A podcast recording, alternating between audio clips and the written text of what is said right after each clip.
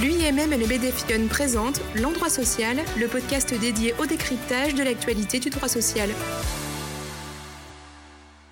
Bonjour à tous. Je vous propose d'aborder aujourd'hui un sujet des plus actuels, la fin de gratuité des tests de dépistage Covid-19. Commençons tout d'abord par faire le point sur cette fin de gratuité des tests Covid-19. Comme tout le monde l'a entendu depuis maintenant plusieurs semaines, le gouvernement a annoncé la fin de gratuité systématique des tests de dépistage et ce à compter du 15 octobre. Ces annonces ont été officiellement confirmées par un texte de loi publié vendredi dernier. Le principe est donc qu'à compter du 15 octobre, les tests de dépistage seront payants. Cependant, cette fin de gratuité n'est pas pleine et entière.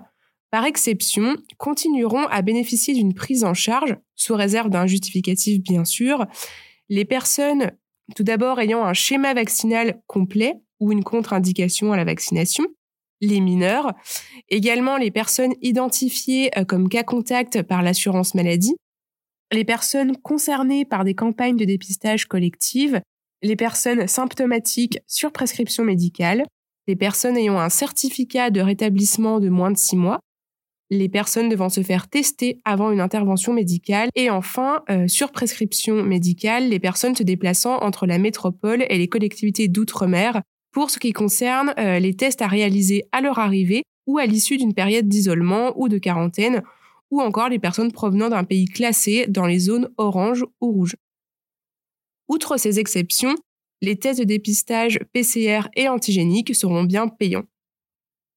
Concernant le coût de ces tests, le gouvernement nous précise que les prix à régler varieront en fonction du type de test, du professionnel qui les réalise, du jour et du lieu où ils sont effectués.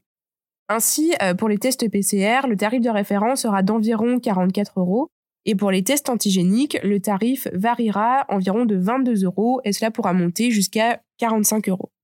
Ce petit point de rappel étant fait, voyons maintenant si cette fin de gratuité des tests aura un impact pour les entreprises soumises à passe sanitaire.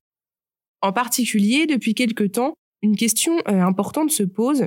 À compter du 15 octobre, les employeurs soumis à passe sanitaire sont-ils contraints de prendre en charge les tests de dépistage de leurs salariés?